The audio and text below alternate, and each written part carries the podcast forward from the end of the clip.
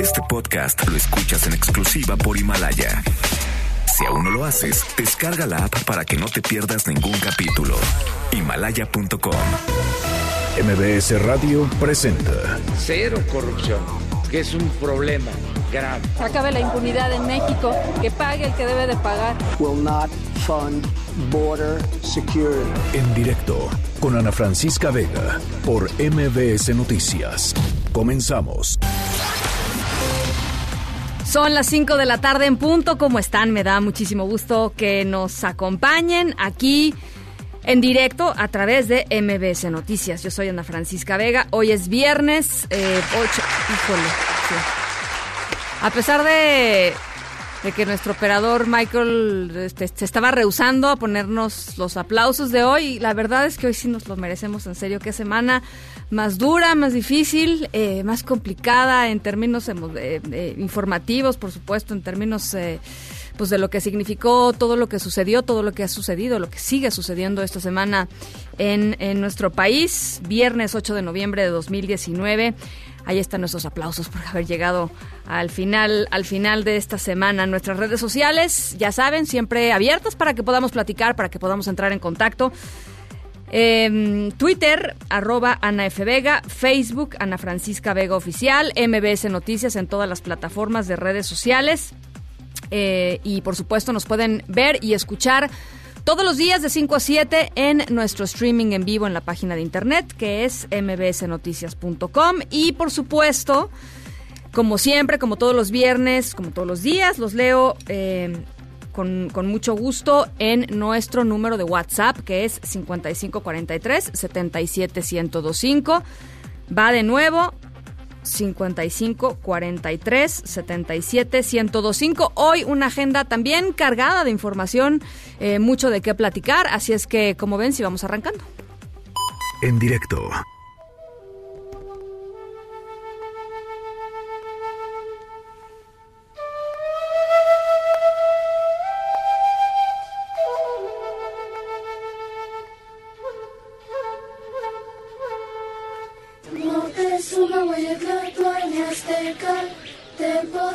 Senka dear, pick up and learn it like any. What did they make? What did your dog? Did that she was?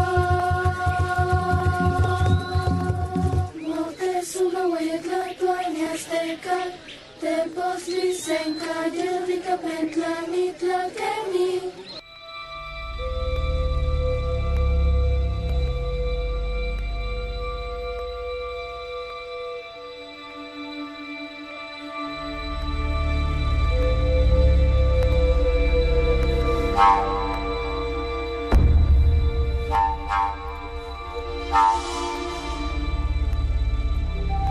Pues hace, hace 500 años, hoy hace 500 años, se dio pues, un encuentro que imagínense ustedes nada más lo brutal que debe haber sido.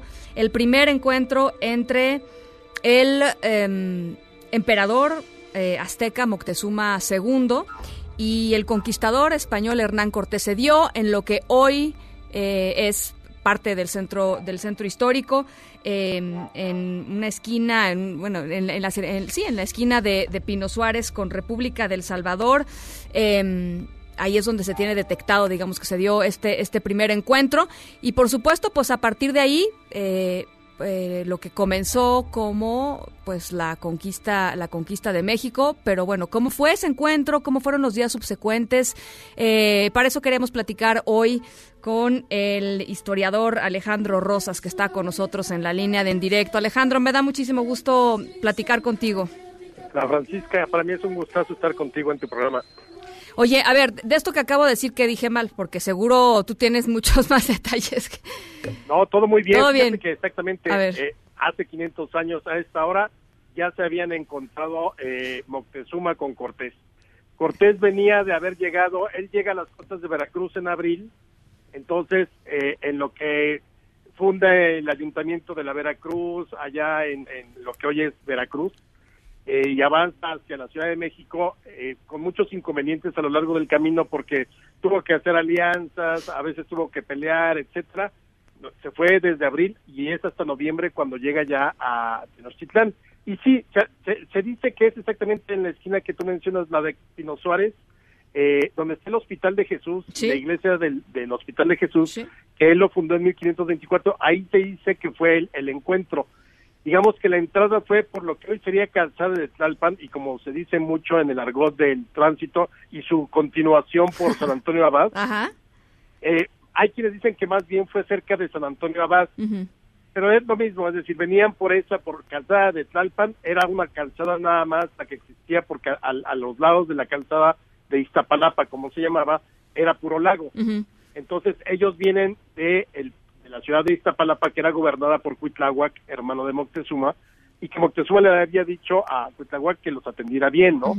Entonces vienen desde ahí, eh, imagínate, la escena sí ha de haber sido de las cosas más eh, emotivas y emocionantes en la historia de la humanidad, porque realmente los españoles no sabían qué era Tenochtitlán. Hoy ya sabemos que era una ciudad lacustre, que era una ciudad muy próspera, con cerca de 100.000 habitantes, con calles de tierra y agua, con muchos templos, con un zompantli, con la casa de los animales que tenía todas las especies habidas y por haber. Es decir, era la capital de un imperio. Un lugar bellísimo, ¿no? Seguramente. Y además muy limpio. los, los aztecas eh, o mexicas estaban acostumbrados a bañarse dos o tres veces al día.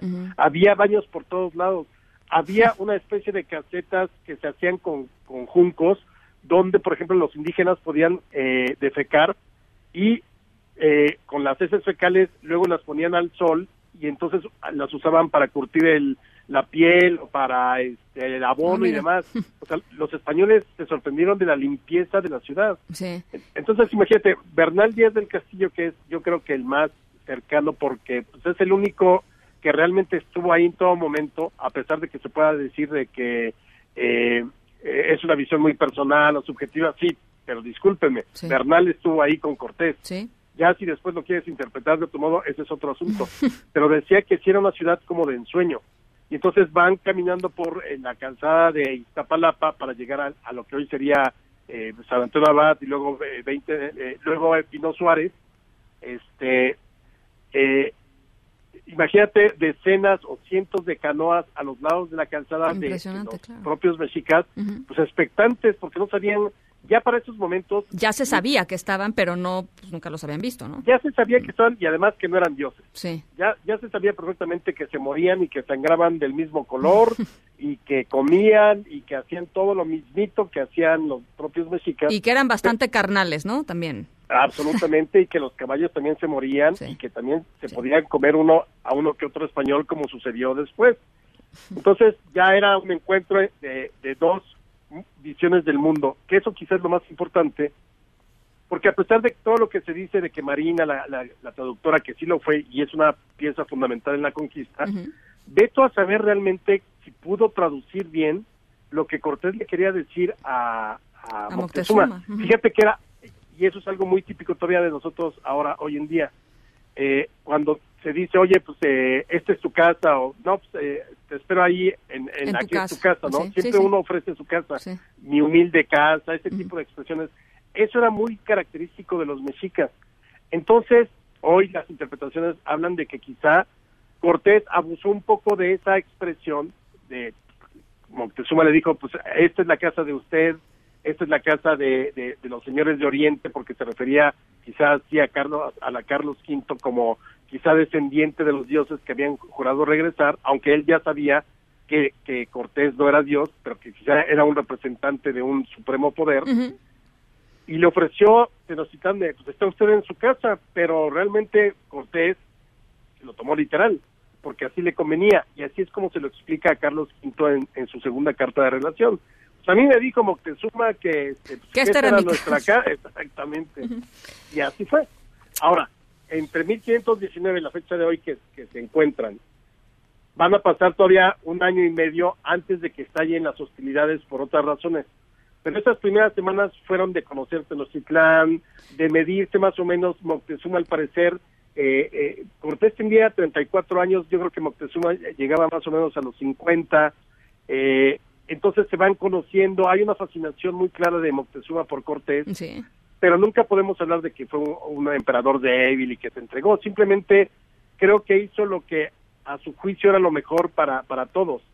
Y, por, y probablemente no calculaba que Cortés fuera este, literalmente a, tomar, este, digamos, a, luchar físicamente con armas contra él, ¿no? Este... Exactamente. Yo, yo creo que hay mucho que todavía por investigar o, o tratar de hacer hipótesis, porque imagínate, eh, Cortés llega nada más, y, y, eso para tu público, porque es muy importante pensar aquí en las cifras, con solo 300 españoles sí. a Tenochtitlán, solo 300 me decían, ah, pero ¿cómo Bernal iba a conocer? Ahora resulta que Bernal estuvo en todos lados con Cortés. Pues sí, imagínate tu generación de la preparatoria, en una escuela grande eran 300 y conocías a, López, el de las tortas, a, Ruiz, el, de, el que se dormía en el salón. Pues imagínate, Bernal estaba en todo porque eran 300 y los acompañaban cerca de 2.000 o 3.000 aliados tlaxcaltecas que eran acérrimos enemigos de los aztecas. Pero si los aztecas hubieran querido acabar con Cortés y con sus aliados, lo hubieran podido hacer porque era un pueblo guerrero y eran cerca de 100.000 habitantes los que estaban en Tenochtitlán. Entonces, sí hay que pensar mucho eh, lo que significó para ambos eh, ambos este, grupos, ¿no? Sí. Quienes, cómo veían al otro, la rareza. De pronto, imagínate, ¿cómo puedes, cómo tú traduces, y por más que fuera muy inteligente como lo era Marina, doña Marina, imagínate que Cortés que era muy católico y muy religioso, pues, le dice a Moctezuma en algún momento, oye, pues nosotros tenemos un Dios único y hay un milagro que se llama la transubstanciación, donde el, el pan se convierte en el cuerpo y el vino en la sangre de nuestro Dios. Ahora, tradúcele. Sí, entonces yo creo que ahí fueron los primeros desencuentros, eh, mala traducción, el teléfono descompuesto, pero los primeros prácticamente se echan unos ocho meses eh, desde noviembre hasta junio, muy eh, una relación bastante tranquila, muy equilibrada, sin violencia. La violencia explotará hasta junio de mil, mayo de 1520, cuando Cortés, por otras razones, tiene que salir a Veracruz, deja a Pedro de Alvarado, y Pedro de Alvarado se le ocurre que, creyendo que, y eso es lo que él dice, creyendo que iba, se iban a rebelar los aztecas, mata a todos los señores en una gran celebración y de ahí viene todo el desastre de la noche triste y lo que será posteriormente ya la guerra de conquista. Oye, eh, Alejandro, nada más te quiero preguntar eh, rapidísimo. Fíjate que eh, el presidente López Obrador acaba de decir en Yucatán que este que insiste digamos en esta petición de solicitud digamos al rey de España y al Papa Francisco de que eh, eh, se pida perdón, así tal cual, se pida perdón por los abusos que se cometieron durante la conquista y la dominación colonial. ¿Qué, cuál es tu opinión al respecto de eso? Absurda totalmente. Mira, yo hay cosas que coincido con el presidente, hay otras que no, y en estos terrenos de la historia definitivamente no. Eh, te voy a decir por qué. Porque entonces yo creo que el presidente tendría que decirle a los descendientes de los mexicas que le pidieran perdón a todos los pueblos que subyugaron durante tanto tiempo, más o menos dos siglos, pidiéndoles tributos, prisioneros. ¿Por, qué los tlaxcaltecas eran tan terribles enemigos de los aztecas? Porque tenían que entregarles, tenían que ir a las famosas guerras floridas para que los aztecas tuvieran prisioneros para sacrificar. Sí, sí, sí. sí, fueron tremendos, tremendos. Aquí no era jauja, no era el paraíso idílico. Los mexicas no se tomaban de las manos para cantar canciones de amor y comer flores y recitar poemas. Era una sociedad guerrera que acababa, que, que totalmente eh, eh, subyugaba, eh, pedía tributos, exigía hombres y mujeres para los sacrificios. O sea, los pueblos originarios explotados por los pueblos originarios. Entonces, lo único que cambió, como es en toda la historia de la humanidad, fue quizá el tipo de explotación o el tipo de, de, subyugación. De dominio, ¿no? De, dominio. de forma de dominio. Ahora, tú vas a decir, a los mexicas, claro, fueron totalmente dominados y subyugados, pero, por ejemplo, toda la nación tlaxcalteca gozó de muchas prebendas y privilegios a lo largo del México colonial. Entonces, eh, es que como siempre los pintaron tan de blanco y negro, los malditos españoles que venían, los eh, encarcelados, los prisioneros, los asesinos, no es cierto. Era gente que creyó que en el Nuevo Mundo había mejores oportunidades y decidió jugársela. Claro, una conquista siempre será brutal, ahí sí no hay que ver, pero evidentemente los aztecas habían subyugado yo creo que de una manera igual o peor de lo que luego los españoles en muchos casos también abusaron. Bueno, pues eh, muy interesante, Alejandro. Eh, gracias por estos minutitos. Ojalá podamos platicar más seguido sobre estos temas, ¿no? Ana Francisca, con todo gusto, ya sabes que aquí me tienes para que cuando quieras platicar de historia, es, es- para los viernes está perfecto. Eso, te mando un abrazo. Un abrazo, querido. Lindo fin de semana. Noticias en directo. Bueno, y eh, justamente en estos momentos, ya pasando a, a otra información, eh, se están llevando a cabo los funerales de la familia Levarón. Están ahora en Galeana, en Chihuahua. Ayer estuvieron en Sonora. Hoy se implementó un fuerte dispositivo de seguridad en el estado de Chihuahua, justamente para que los funerales se pudieran llevar a cabo en, en completa calma. Armando Corrales, te saludo con muchísimo gusto. Cuéntanos.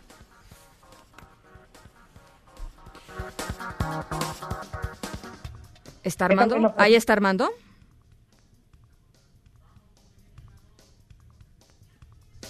No, no está Armando, no está Armando Corrales. Eh, ¿Ahí está? ¿Qué tal, Ana Francisca? Buenas tardes. Buenas ¿Cómo tardes, ¿cómo estás Armando? Bien, es un gusto saludarte. Bueno, pues esta tarde se ha vivido uno de los momentos más difíciles para la familia Levarón. Los servicios fúnebres de cinco de sus integrantes, este, los cuerpos de Bonita Marie y, este, y sus hijos Howard Jacob, de 12 años, Krista Berlin, de 10 años, Titus y Tiana, de 7 meses de edad, quienes perecieron calcinados al interior de una camioneta, fueron están siendo sepultados en la comunidad de Levarón, en Galeán, Chihuahua. Miles de personas, entre familiares y amigos, acudieron a brindar apoyo a la familia en una gran caravana que salió desde La Mora, en Sonora, eh, y bueno, pues viajó hasta eh, la comunidad de Levarón a lo largo de la mañana. En medio de cánticos religiosos de una comunidad mormona, fue como uno a uno de los cuerpos eh, fueron colocados en lugar y en este momento están siendo sepultados en la comunidad de Levarón, donde resuena la duda quién fue y por qué, pero vamos a escuchar este el poquito audio ambiental de los cánticos. Adelante.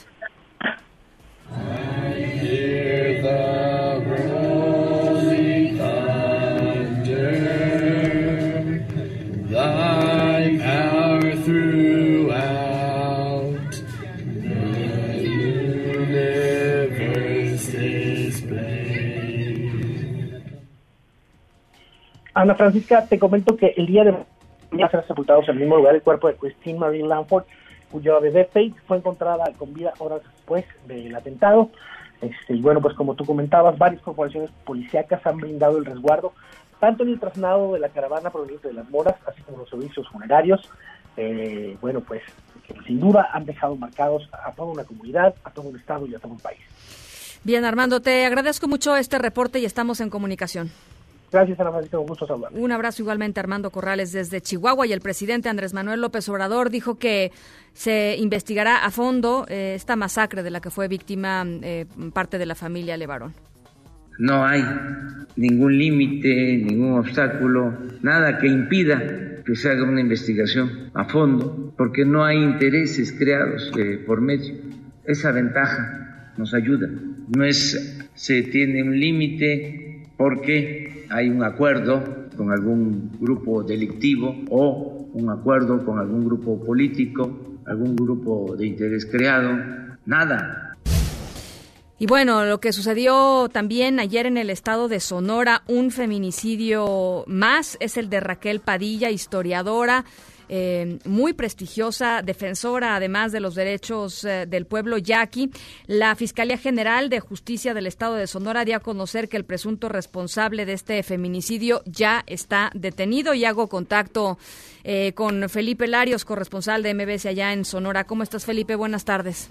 Muy buenas tardes, Ana Francisca. Pues en efecto, la Fiscalía General de Justicia confirmó el feminicidio de la histo- historiadora Raquel Padilla Ramos, privada de la vida el pasado jueves. La también investigadora y activista social fue asesinada en la localidad del Saus por un hombre que usó una arma blanca para acabar con la vida de la reconocida maestra. Un testigo identificó a Juan Armando, de 55 años de edad, como presunto responsable que ya se encuentra detenido. Raquel Padilla Ramos era profesora, investigadora del Instituto Nacional de Antropología e Historia de Sonora, licenciada en Antropología y maestra en Etnohistoria, ambas por la Universidad de Yucatán, doctora de Etnología por la Universidad de Hamburgo. La delegación local del Instituto Nacional de Antropología e Historia ha anunciado que este sábado se llevará a cabo un homenaje de cuerpo presente a quien en vida se distinguió por los derechos territoriales y culturales de los pueblos indígenas. El director del Instituto Sonorense de Cultura, Mario Huelfo, lamentó la muerte de Raquel Padilla Ramos. Escuchemos a Mario Huelfo. Una gran aliada a la cultura, una historiadora, investigadora, activista, comprometida con las causas justas y como institución pues tuvimos el honor, eh, la honrosa fortuna de contar con su respaldo. Hasta aquí mi reporte. Muchísimas gracias, Felipe. Muchas gracias. Por cierto que pues el gremio de historiadores está simbrado con esta noticia. Eh, muchos están eh, pues todavía eh, en shock por, por descubrir lo que sucedió, por saber lo que sucedió con, con Raquel Padilla, que por cierto los últimos días había estado muy intensamente tuiteando acerca de del contexto en donde se estaban desarrollando las cosas allá en, Sonora eh, con respecto al asesinato de, los miembros de la familia Levarón, un poco tratando de dar contexto a lo que sucede ahí, a, pues a, justamente eh, las tradiciones de la familia Levarón, etcétera.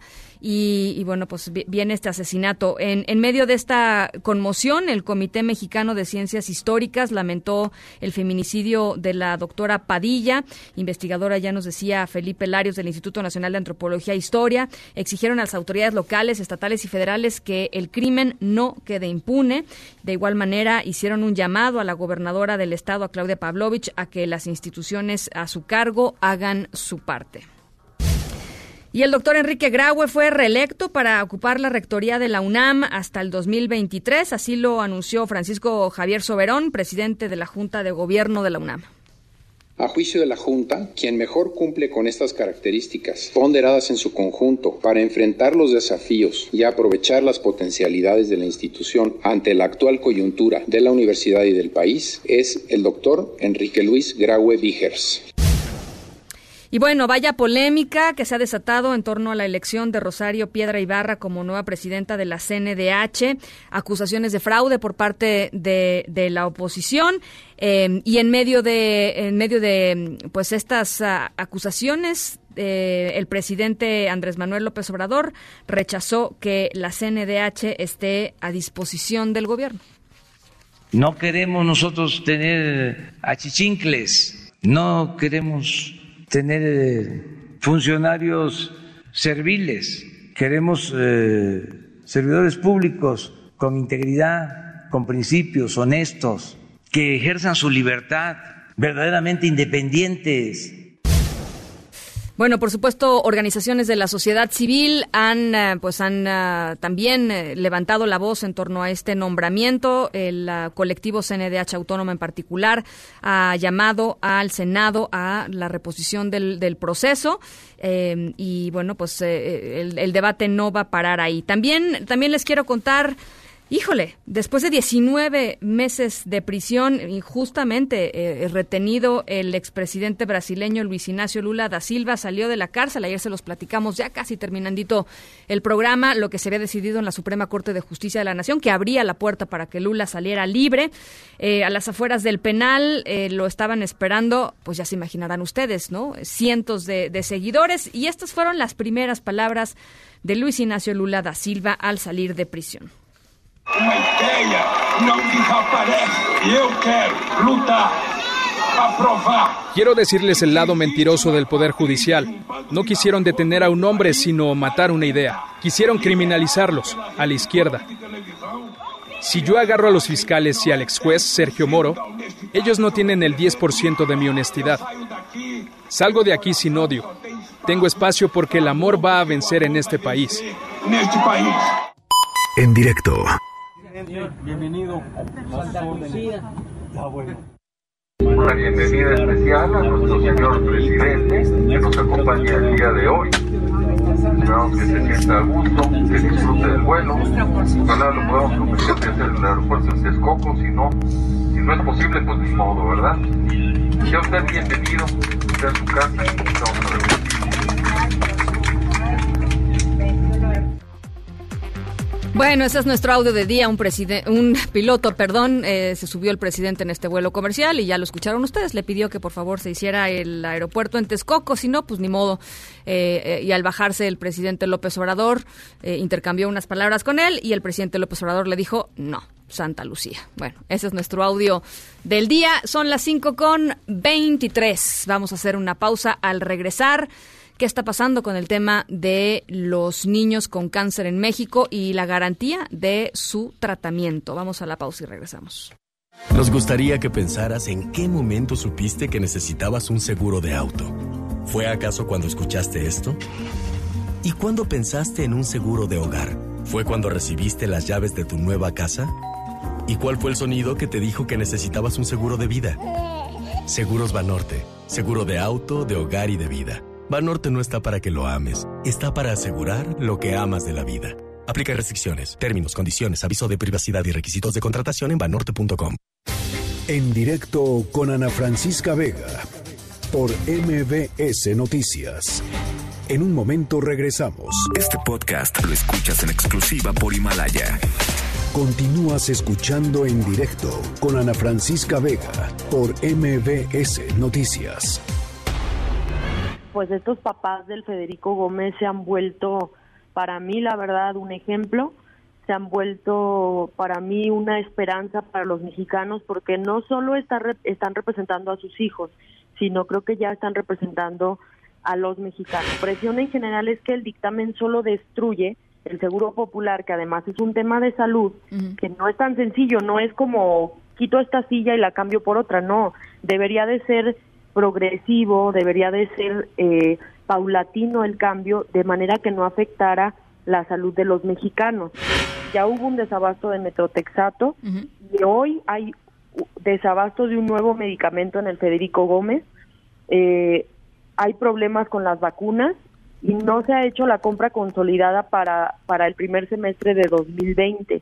Y eso es muy delicado porque estamos ya eh, por entrar a, a, una época de, de influenza.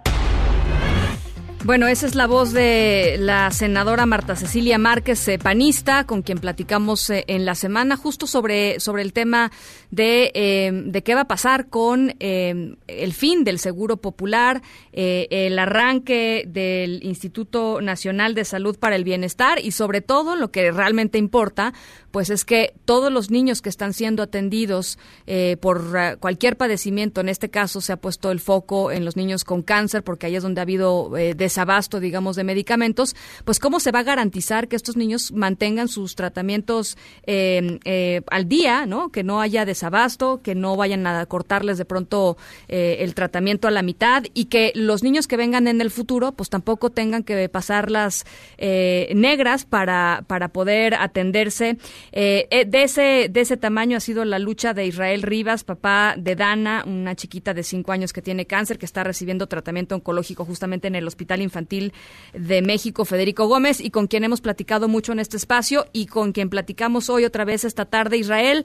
Eh, gracias eh, nuevamente por tomarnos la llamada y pues se, se, pasó lo que, lo que tú temías que pasara a Israel, que era pues se discutió y se aprobó en comisiones este dictamen eh, antes de que los vieran a ustedes. Tú decías que hacer una tomada de pelo.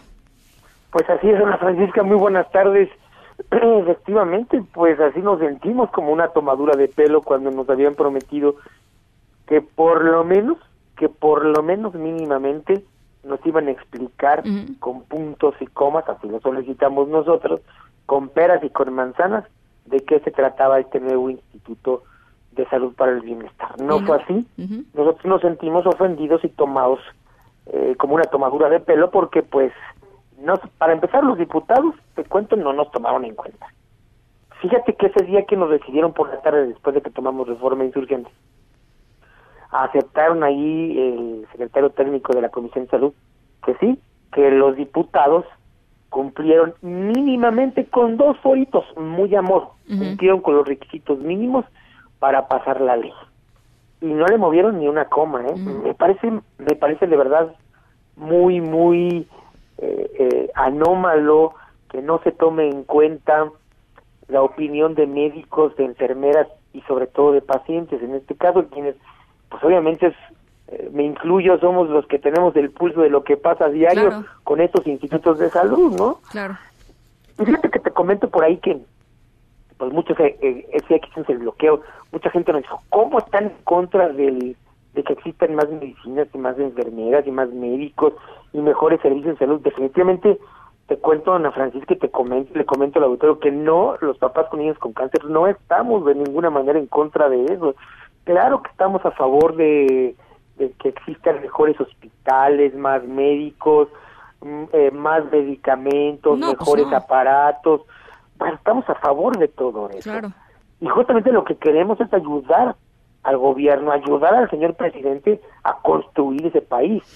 Pero no, a ver, pero... es que no se dejan. Es, es lo que te iba a decir, Israel. O sea, no, eh, digamos, siempre que platicamos contigo, la verdad tú has sido muy claro justo en esto, en decir, nosotros no estamos queriendo, este, dicho coloquialmente, no nos estamos queriendo fregar a nadie, ¿no? Lo único que queremos es ayudar a que esto se destrabe y que sea lo mejor para los niños, que es qui- quienes tendrían que estar en el centro de esta, de esta discusión, ¿no? Y las familias de los niños, evidentemente. Te quisiera preguntar, Israel, porque nos lo decía la senadora, este, cuando platicamos con ella, ¿hay desabasto ahora de algún otro medicamento? Fíjate que hubo, no le puedo llamar un desabasto, hubo como unos días que faltó una- un medicamento que se llama ciclofosfamida por algunos días y bueno, no me digan que no porque tengo hasta la mamá que conozco muy bien que es amiga mía y nos hicimos ya amigos en el hospital después de mucho tiempo de estar ahí y bueno, ella me lo dijo, digo, guardo su nombre porque no tengo la autorización de darlo, pero me dijo, es que este, Israel no me están dando esto. Curiosamente, a los tres, cuatro días después de este mi- movimiento ya se restablece. No puedo pensar bien ni mal, porque luego a veces fluctúa eh, eh, la cantidad de medicamentos como un problema de distribución solamente, digamos. Si no hay uno dos, o dos días este medicamento, pues no hay un atraso significativo en la quimioterapia. Eso pasaba antes también. Sí, digamos que si un niño Siempre se pasa. trata uno, dos días Sí. o tres días en su quimio, realmente no pasa nada, ¿no?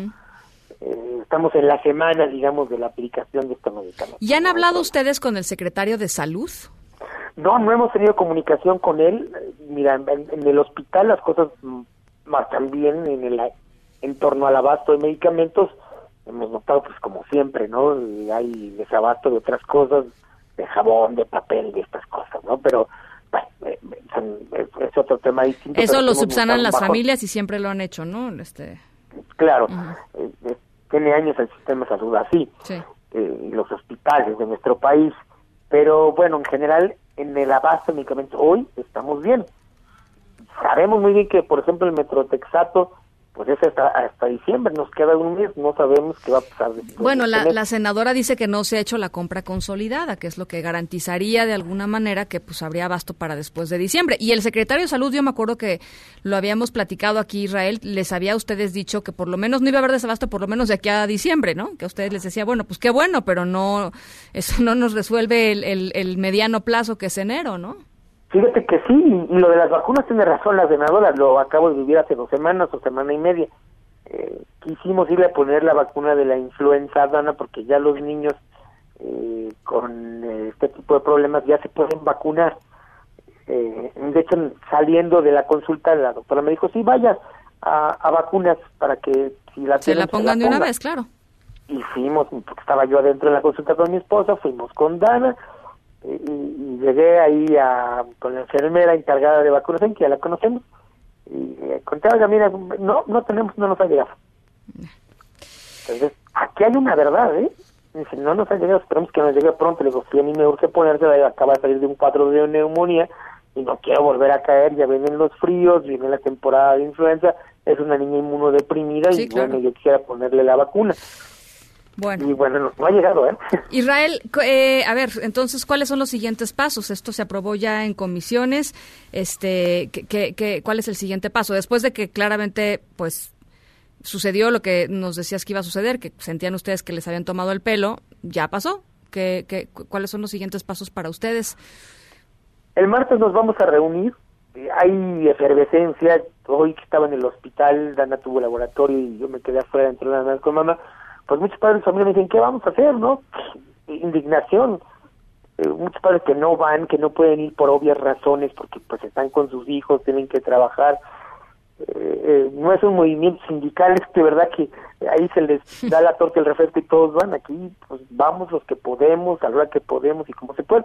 Pero hay indignación en esto, muy profunda indignación porque por la tomadura de pelo y, y, y porque parece que hay una soberbia profunda de legisladores eh, que no quieren, nosotros insistíamos en hacer los foros con médicos y enfermeras y fíjate que yo pensando y leyendo la ley por ahí hay un artículo que yo les le digo al auditorio y aquí que lo lean es el 72 bis, por ahí lo tengo, no me acuerdo bien, que no me queda claro cómo se va a utilizar estos este fondo de gastos catastróficos y cómo se van a clasificar estas enfermedades. Pero también, eh, eh, em, em, pues, pues digamos estos estos foros leyendo la ley, pues no también que cualquiera va a poder recetar, ¿eh? Esto me parece impresionante y delicado.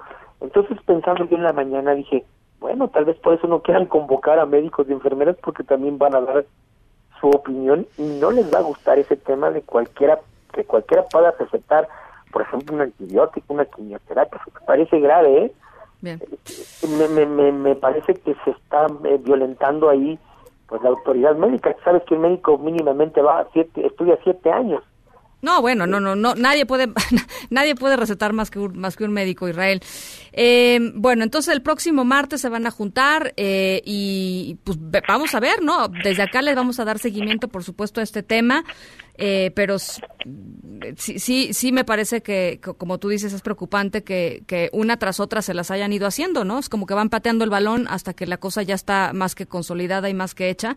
Pero por acá, pues vamos a estar muy pendientes, Israel. Te agradezco muchísimo y un abrazo a Dana y buen fin de semana. Gracias igualmente para ti, Ana Francisca.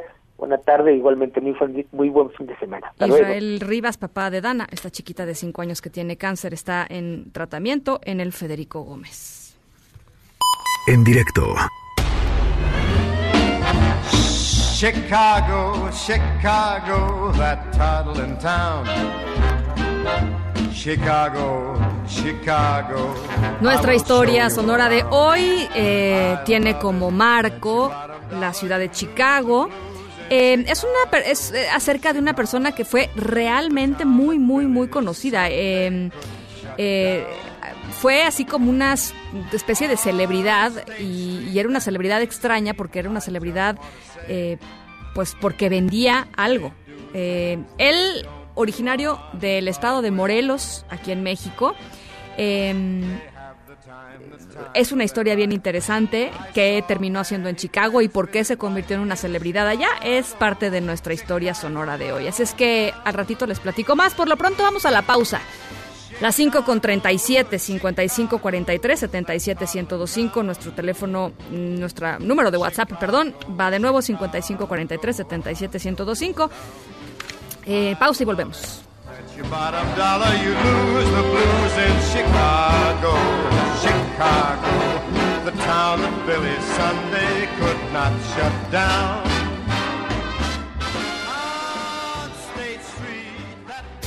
En directo con Ana Francisca Vega por MBS Noticias.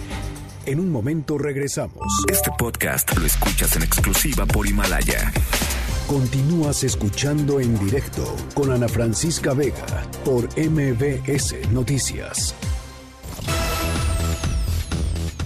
Bueno, ya les platicaba que, eh, y hemos platicado mucho sobre este proceso en, en, directo, eh, pues lo que, lo, que, lo que sucedió ayer en el Senado de la República eh, con la determinación de nombrar a Rosario eh, Piedra Ibarra como em, pues como titular de la Comisión Nacional de los Derechos Humanos. Ella es una militante activa de Morena, fue apenas eh, hace eh, en, la, en, la, en, el proceso electoral pasado. Eh, fue candidata de Morena. Basta con revisar sus redes sociales este, un poquito para atrás y pues darse cuenta que es eh, una mujer pues convencida del proyecto de, de, del presidente Andrés Manuel López Obrador, por supuesto metidísima en, en Morena y pues fue ella quien, eh, quien se eligió, que fue elegida por, por, por, los senadores como presidenta de la CNDH, organizaciones no gubernamentales que se dedican al tema de los derechos humanos, dicen eh, se, se, rompieron muchísimas eh, normas escritas y no escritas de quién tendría que encabezar la CNDH, particularmente en términos de la autonomía, pero también en términos del proceso legislativo en el cual se dieron, se dieron este, este proceso y estos nombramientos y las ternas, en fin, hay muchísimos, muchísimos temas de fondo que, que, que las organizaciones dicen que están mal. Pero lo que pasó ayer en el Senado, pues eh, ahora sí que es como la cereza en el pastel, porque se elige a Rosario Piedra Ibarra y inmediatamente después de que se elige a, Rosario Piedra Ibarra, eh, la oposición, eh, PAN, Movimiento Ciudadano, salen a decir, pues hubo fraude. Y hubo fraude porque habían 116 votos, digamos, 116 personas que se pararon a emitir su voto y a la hora de que se contabilizaron, se contabilizaron 114. Entonces hay dos votos que están por ahí, dice el PAN y Movimiento Ciudadano. Em, están perdidos, hay, dicen, hay senadores que dicen que se los robaron, este, han acusado de fraude. El, el caso es que la cosa se puso grave. Morena dice esto ya se acabó. La presidenta de la mesa directiva del Senado, Mónica Fernández, dice es caso cerrado. Ella es quien es. Se alcanzó la mayoría calificada y eh, la oposición dice esto no es cierto. Vamos a vamos a impugnar. No está muy claro cuál va a ser la estrategia de impugnación ni cuáles son las herramientas, pero así se puso la cosa ayer eh, en el Senado en torno a la, a la, a la elección de Rosario Piedra. Y tú andabas por allá, Oscar Palacios, y tienes eh, toda esta toda esta crónica, toda esta información, platícanos. Así es, Ana Francisca, buenas tardes. Bueno, pues como comentabas, apenas desde poco después de esta votación en la que se eligió a María del Rosario Ibarra Piedra, Piedra Ibarra como presidenta de la CNDH, bueno, pues los senadores de Acción Nacional denunciaron un fraude y es que, bueno, pues presentaron un video para demostrar que se depositaron los votos de 116 legisladores, pero solo fueron contabilizados 114 por la mesa directiva. Indicaron que estos dos votos que fueron robados, según ellos, resultan fundamentales, pues si se hubieran tomado en cuenta María del Rosario Piedra, pues simplemente no habría alcanzado la mayoría calificada. Todo esto generó una gran polémica el día de, el día de ayer, dimes y diretes entre senadores de Morena y del propio Acción Nacional. Sin embargo, bueno, esta mañana, pues Ricardo Monreal eh, amaneció con la intención de tratar de explicar esta votación, cambiando cifras e incluso borrando unos mensajes que publicó en su cuenta de Twitter. Ricardo Monreal presentó los votos emitidos por cada bancada en esta polémica elección. Los números presentados por Ricardo Montreal pues revelan que se emitieron un total de 116 votos y no los 114 que con los que bueno la mesa directiva declaró la validez de esta elección. Sin embargo, bueno, poco después la presidenta de la mesa directiva Mónica Fernández Balboa aseguró que esta elección de María del Rosario Piedra como nueva presidenta de la CNDH fue legal y ha concluido, por lo que descartó la posibilidad de realizar una nueva votación. Escuchemos lo que dijo en el Senado de la República. El proceso legalmente fue concluido, fue legal, se validó en el momento que estaban ahí, eh, que hicieron la Secretaría, la proclamación de la votación y esto, terminó el proceso. Y por ningún motivo se pueden repetir votaciones a petición de partes. Mónica Fernández consideró que el caso de las dos boletas que no fueron tomadas en cuenta puede corresponder a que se depositaron hojas en blanco o sobres, los cuales dijo, pues no se consideran en el cómputo final de los votos. Coincidió justo con esta postura el senador por Morena Germán Martínez, quien bueno resaltó que para considerar precisamente la presencia de un senador se toma en cuenta su voto, por lo que dijo la hoja en blanco y el sobre que fueron depositados en la urna simplemente no pueden tomarse en cuenta. Si está un senador en su escaño y no aprieta el botón rojo, verde o amarillo, no cuenta, no está. No está el que depositó un sobre, no está el que depositó un hoja en blanco. No hay magia. Monreal no es Harry Potter, es aritmética pura. Y cuando un político arroja la aritmética a la calle, tira la razón y le viene la locura. Y bueno, mientras tanto, el también senador por Morena, Ricardo Moreno Bastida, manifestó su preocupación por la actitud golpista, dijo, de la panista Kenia López Rabadán, por lo que anticipó que pondrán sobre la mesa, pondrán a consideración su permanencia como presidenta de la Comisión de Derechos Humanos de la Cámara Alta. Ana Francisca, lo ocurrido este viernes en el Senado de la República.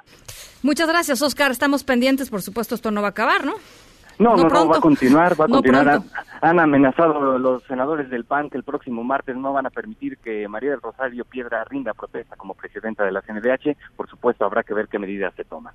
Bien, te agradezco mucho este reporte, Oscar. Buen fin de semana. Hasta luego. En directo. Eh, oigan, eh, les quiero platicar sobre eh, rapidísimo. Creo que me parece me parece interesante, es algo que, que les puede les puede gustar. Eh, se viene ya la feria del libro jurídico, la feria internacional del libro jurídico del 11 al 15 de noviembre del 2019. Es por supuesto entrada gratuita de las 9 a las 5.30 horas. Es, em, eh, está en, la, en el edificio sede del Poder Judicial de la Federación en San Lázaro, es Avenida Eduardo Molina número 2, en la colonia del Parque. Todo esto se los vamos a subir ahorita a nuestras redes sociales para que lo puedan, em, lo puedan ver con calma y si quieren lo puedan compartir.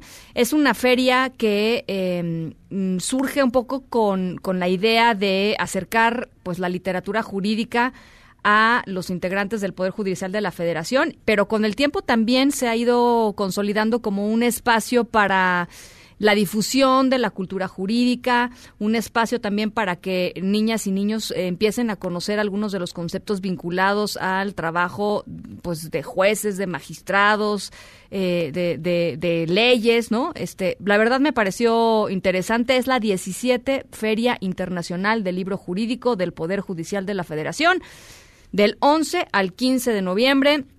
Eh, en el edificio sede del Poder Judicial de la Federación, allá en San Lázaro. Pueden eh, eh, consultar mis redes sociales y ahí les voy a poner el, sitio web para que le puedan echar un ojito ¿no? y, y, puedan compartir toda esta información con quien ustedes crean que puede también interesarle. Bueno, son las 5 con 48. Vamos a una pausa. Regresamos con más. En un momento continuamos en directo con Ana Francisca Vega. Este podcast lo escuchas en exclusiva por Himalaya. Continúas escuchando en directo con Ana Francisca Vega por MBS Noticias. Línea directa con Ezra Shabot. Querido Ezra, ¿cómo estás? Buen viernes. Hola, buen viernes Ana Francisca. Pues aquí estamos en esta situación relativamente compleja con respecto a la, elección del nuevo presidente o presidenta de la Comisión Nacional de los Derechos Humanos, un evento, pues yo diría bastante desafortunado desde el punto de vista tanto del perfil como pues de las formas con las que se realizaron a cabo o se llevó a cabo más bien esta esta elección. Por un lado, pues eh, ahí estaban los otros eh, perfiles, perfiles de gente que había estado en el tema de derechos humanos, que había estado eh, pues de una manera muy muy clara en la línea de lo que uno puede denominar como personas profesionales en el tema, en las áreas de el, elemento jurídico o las áreas de conocimiento del derecho, de lo que representa este tipo de cargo. Hay que recordar que pues desde hace mucho tiempo la, evolución de la Comisión Nacional de los Derechos Humanos ha tenido un cambio sustancial desde la fundación hace ya algunos años, bueno, bastantes años con Jorge Carpizo, hasta lo que hemos tenido en este momento, o lo que hemos, a donde hemos llegado cuando este se aterriza en lo que podríamos llamar ya como una comisión mucho más eh, con más dientes, con mayor capacidad de establecer violaciones a derechos humanos que tienen que ser reconvenidos o autoridades que tienen que ser reconvenidas por ese tipo de abuso. Y cuando finalmente a lo que llegas es pues a un militante político, como el caso de Rosario Piedra Ibarra, pues eh, más allá de que sea alguien comprometido, no lo dudo, comprometida sin duda alguna con pues eh, este tipo de causas, la militancia política y la cercanía al poder pues simplemente la hacían desde el primer momento alguien que uno diría pues hay básicamente lo que se llama un conflicto de interés, un militante de un partido político del cual el presidente de la República pues es la cabeza, pues difícilmente podría mm, separarse y establecer una autonomía, un modelo de, autonomía con respecto a la mm, función que pues tiene como obligación cumplir. Oye, Esra, ¿tú Eh, te no- imaginarías, ima- tú te imaginarías que eh, estuviéramos hablando en un sexenio de, del PRI o de PAN, no importa, de un militante del PRI o del PAN que, que estuviera siendo nombrado titular de la CNDH? O sea, ¿te imaginas el nivel de escándalo que estaríamos este, hablando? Yo no creo que se pudiera, hubiera, hubiera O sea- resistido, ¿no? Sería imposible resistir a cualquiera de los eh, juristas, priistas así tradicionales que estuviesen allí enfrente. Vimos como el caso de la fiscalía con Medina Mora, pues se vino abajo, aunque pues se tenía ahí ciertos perfiles. En este caso, una comisión de derechos humanos con militancia política y alineación, o alineamiento, más bien no alineación, sino alineamiento político con respecto al eh, régimen, pues se lo volvía imposible. Pero bueno, pues el presidente se los encargó, se los encargó y les dijo a, a la gente ahí en el Senado, pues va porque va, y pues no le salían los números, eh, es cierto lo que decía Ricardo Monreal, Ana Francisca, eh, la verdad es que consiguieron convencer, que pondría entre comillas grandototas y unas comillas un poco raras, Ajá. convencer a alguien, algunos, no sé si priistas, panistas, no sé si de Movimiento Ciudadano, no sé, pero ahí hay por lo menos unos cinco votos que no no entran dentro de lo que sería Del bloque la Morena, ¿no? tradicional del bloque del bloque Morena no no entran pero eh, lo peor del caso es que pues algo pasó más allá de andar viendo visiones y dos y tres votos que se metían y se salían y entraban y no eran no no no, no creo que No. estén jugando a eso. Esto era básicamente pues ya la paranoia propia de lo que estaba sucediendo en otros momentos. Lo cierto es que los números no le salieron o sea una cosa es 116 y otra cosa es 114 por más que Ricardo Monreal que a quien estimo mucho me diga pues que eh, convencieron y que lograron hacer pasar unos a otros, eso me queda totalmente claro. Pero bueno, pues no, simplemente las dos terceras partes no dan. O sea, aquí hay un problema de aritmética simple en donde pues no, simplemente eh, los números no cuadran y por más que se le quiera establecer, pues no, 76 votos no son 77 ni son 78 y honestamente pues no, no se puede eh, pues quedar así a menos que pues este eh, tema de los hechos consumados termine por decir esto ya pasó, no se dieron cuenta o si se dieron cuenta pues se dieron cuenta demasiado tarde y pues eh, va a estar difícil el trabajo para Rosario Piedra Ibarra. Tanto en el tema de la militancia pero bueno pues ahí son eh, digamos consideraciones objetivas puede uno decir pero en los números, en los números el asunto simplemente no cuadra, no se puede establecer, le faltan ahí por lo menos uno o dos, dos básicamente para hacer cuadrar la fórmula.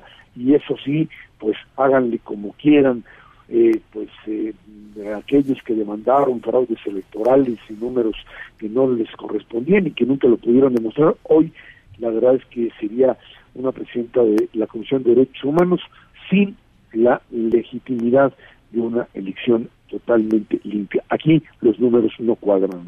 Ahora, lo que tampoco queda muy claro es cuál va a ser la estrategia legal de, de la oposición para, para, para pelear esto. Ellos dicen que sí hay y que incluso podría ser eh, penal, pero pero pues yo yo no sé bien por dónde puede estar este trazándose esa estrategia, ¿no? No, no creo, honestamente creo que eh, eh, pues no hay precedentes.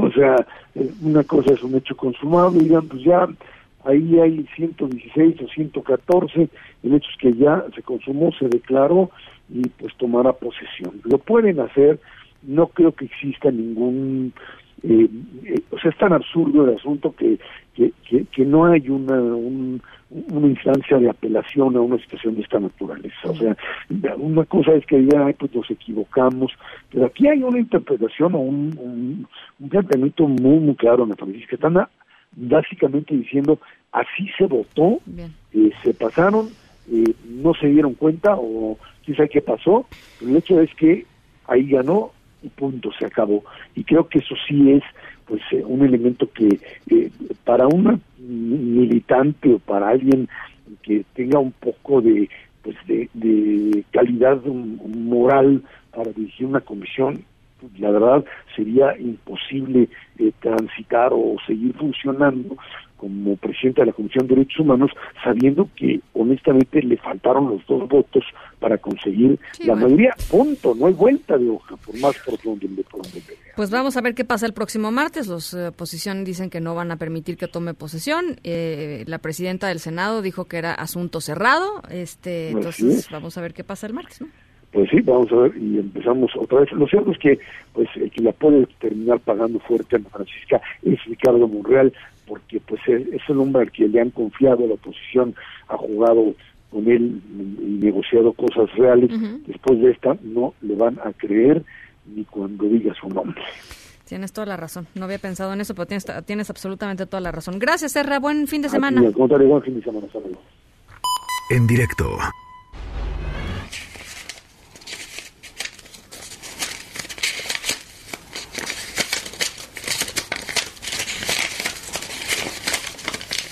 Estamos escuchando billetes, ¿no? Dinero. ¿Por qué? Pues porque nuestra historia sonora de hoy, que se desarrolla en Chicago, tiene como protagonista a Don Fidencio. Don Fidencio, un migrante mexicano originario de Morelos, eh, se convirtió en una verdadera celebridad porque vendía, em, vendía algo de comer allá, allá en Chicago. Em, tuvo que hacer esto para, para cuidar de alguien, es decir, pues trabajar por, por, necesidad, estaba muy necesitado. Eh, y bueno, finalmente por lo que hizo, miles de personas decidieron donarle dinero. Este, ya les decía que se convirtió en una especie de celebridad. Si quieren saber qué hacía, qué pasó, este, a quién ayudaba, eh, espérense un ratito más y se los cuento. Pausa, las seis con uno y volvemos.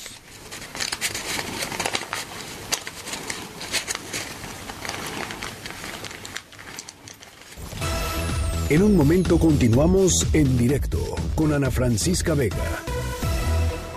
Este podcast lo escuchas en exclusiva por Himalaya. Una voz con transparencia. Una voz objetiva. Una voz plural. Una voz plural. Esto es En directo con Ana Francisca Vega. En directo, MBS Noticias.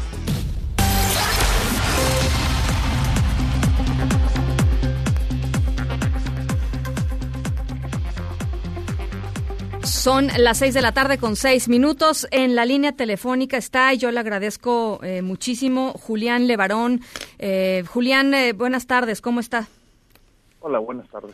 Pues primero quisiera, Julián, no habíamos tenido la oportunidad de, platicar, por supuesto ofrecerle toda mi solidaridad, ofrecerte mis condolencias, un dolor y un shock terrible a lo que pasó con, con tu familia esta semana.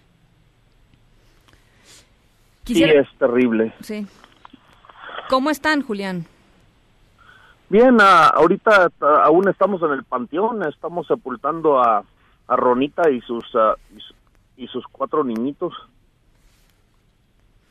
¿Cómo está la comunidad? Pues yo creo que están muy muy dolidos y pues muy, muy indignados. ¿Cómo crees, Julián, que ha sido la respuesta eh, a, cuatro días de que sucedió todo esto de, del gobierno federal y de los gobiernos estatales?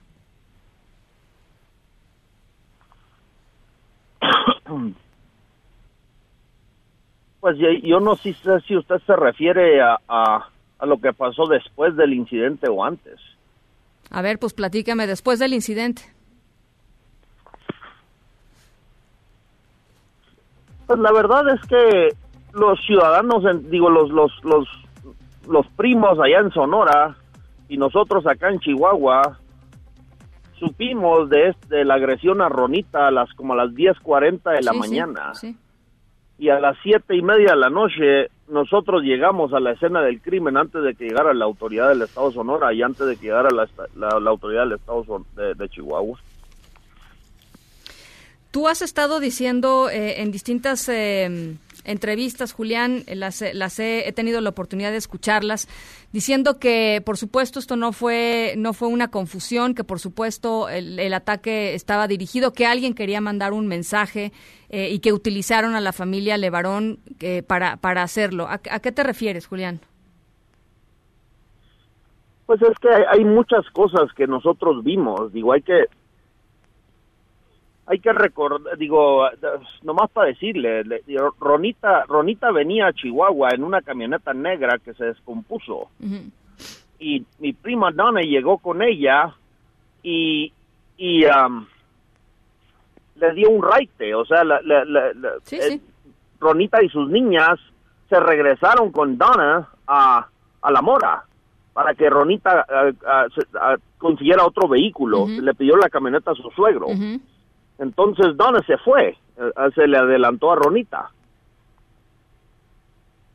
Y Ronita, cuando llegó a donde estaba la camioneta descompuesta, a unos 200 metros, pero fácil, estaba visible desde el cerro donde le dispararon, los que estaban ahí arriba tuvieron que haber visto que eran mujeres las que se bajaron y las que se eh, movieron y las que se cambiaron de vehículo y, y, las que estaban en esas camionetas. Digo, no, no tenían ni los vidrios oscuros. Uh -huh.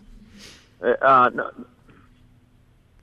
Y hay que recordar que, que, que, lo, que, que, lo que le pasó a Ronita pasó, a, uh, o sea, lo que, lo que pasó con Cristina y, y Donna pasó a más de 15 kilómetros arriba del cerro de lo que le pasó a Ronita. Entonces yo yo creo que son demasiado, o sea, sería este imposible uh -huh. que esos grupos no estén coordinados y comunicados entre ellos, porque eran dos grupos, obviamente.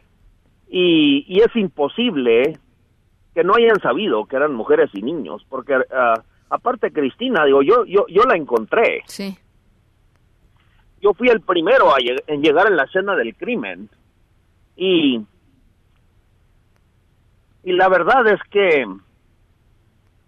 Cristina se salió de su camioneta y levantó las manos para pues para para enseñar de oye pues uh, no disparen uh, no Est somos no disparen, mujeres exacto sí, sí. Y, y, le dispararon dos veces en el corazón uh -huh. y, y la verdad es que yo yo encontré la camioneta de Cristina y había una un portabebé del lado del, del copiloto que tenía tres impactos de bala y, y, la bebé de Cristina salió ilesa. Es una cosa milagrosa. Uh -huh. Uh -huh. Y, y lo, lo, verdaderamente importante es de que, digo, yo, yo escuché de esa agresión cuando iba saliendo de la ciudad de Chihuahua. Estamos hablando de, de siete horas de distancia o más. Y yo yo llegué al Levarón, eh, le pedí a mi papá que nos ayudara, le pedimos le pedimos ayuda a las policías federales que están aquí en Levarón, pedimos la ayuda de los federales de caminos y pedimos la ayuda del 35 batallón de infantería y vamos para arriba.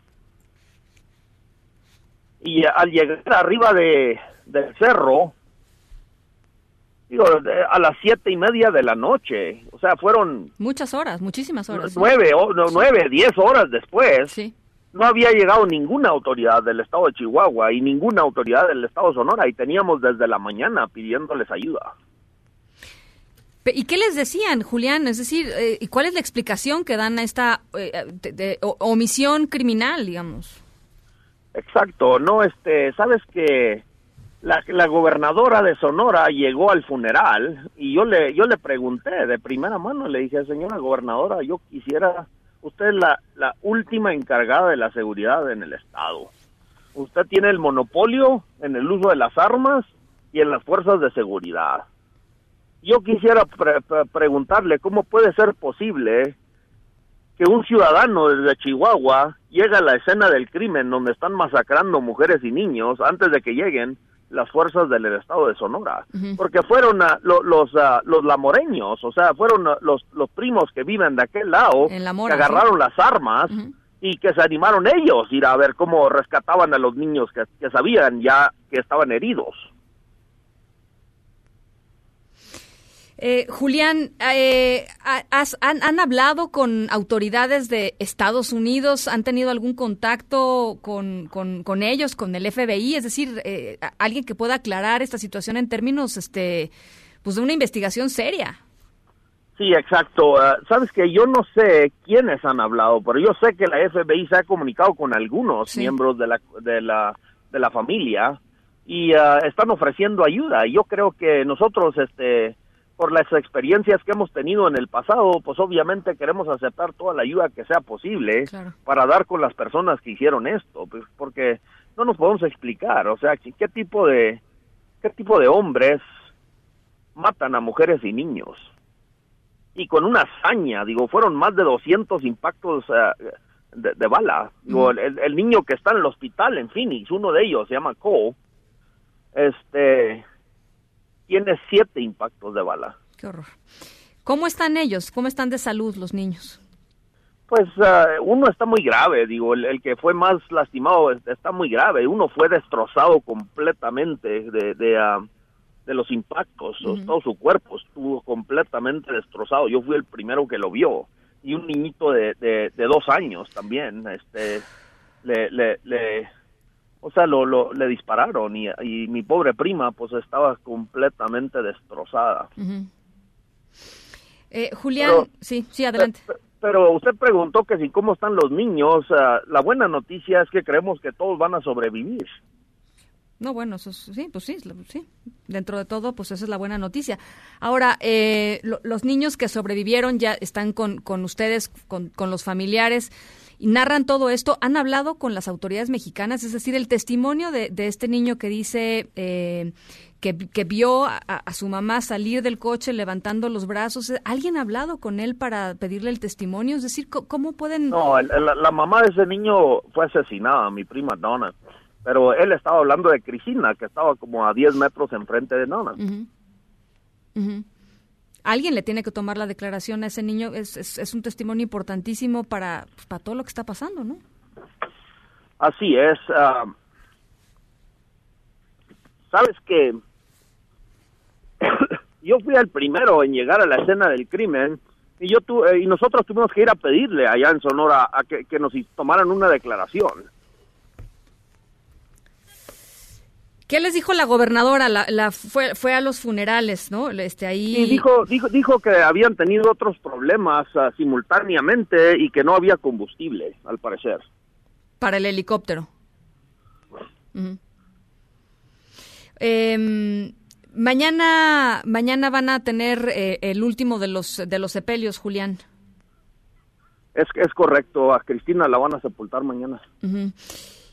Eh, la sensación después de esta, pues estos días traumáticos, eh, tú has sido un activista valiente, has, digamos, la comunidad ha estado, eh, pues, enfrentándose a, la violencia en, en otras ocasiones. No sé si, eh, quizá nunca como, como ahora, como tú dices, pues fueron mujeres y niños. Eh, ¿Hay temor eh, en, en ti, hay temor en la comunidad de, de seguir levantando la voz y de luchar por, por, por, pues, porque se haga justicia? ¿Crees que se puede hacer justicia? Pues yo ni sé qué es la justicia. Yo creo que los mexicanos ni, ni, sabemos qué es eso. Vivimos con casi el 100% de impunidad. Pero, pero yo sí creo que nuestra comunidad de esto va a salir más fuerte porque pues hay, hay demasiado amor y demasiado, demas- demasiadas cosas hermosas como para como para darnos por vencidos, ¿no? Nosotros vamos a luchar por la vida y por la libertad. Bueno, Julián, pues eh, nosotros desde aquí los acompañamos eh, y, y, por supuesto vamos a estar eh, pues haciendo las preguntas que se tengan que hacer para, para, para entender qué pasó y para pues tratar de, de, pues, de encontrar cuál fue eh, el motivo de este de este acto terrible y, y bueno vamos a estar por supuesto dándole dándole seguimiento. Te agradezco mucho estos minutos, Julián. Claro, que estén bien y pues una, un abrazo a todos. Un abrazo solidario, eh, Julián Levarón. Eh, pues, de pronto, eh, frente a estas cosas y a estos testimonios, eh, es difícil, ¿no? Agregar algo más. Creo que ahí queda eh, lo que hemos platicado toda esta semana con familiares de la familia Levarón. Y bueno, pues simplemente no dejar el tema, ¿no? Creo que es, creo que es lo esencial. Son las seis con diecisiete. Vamos a una pausa y regresamos. En directo con Ana Francisca Vega por MBS Noticias.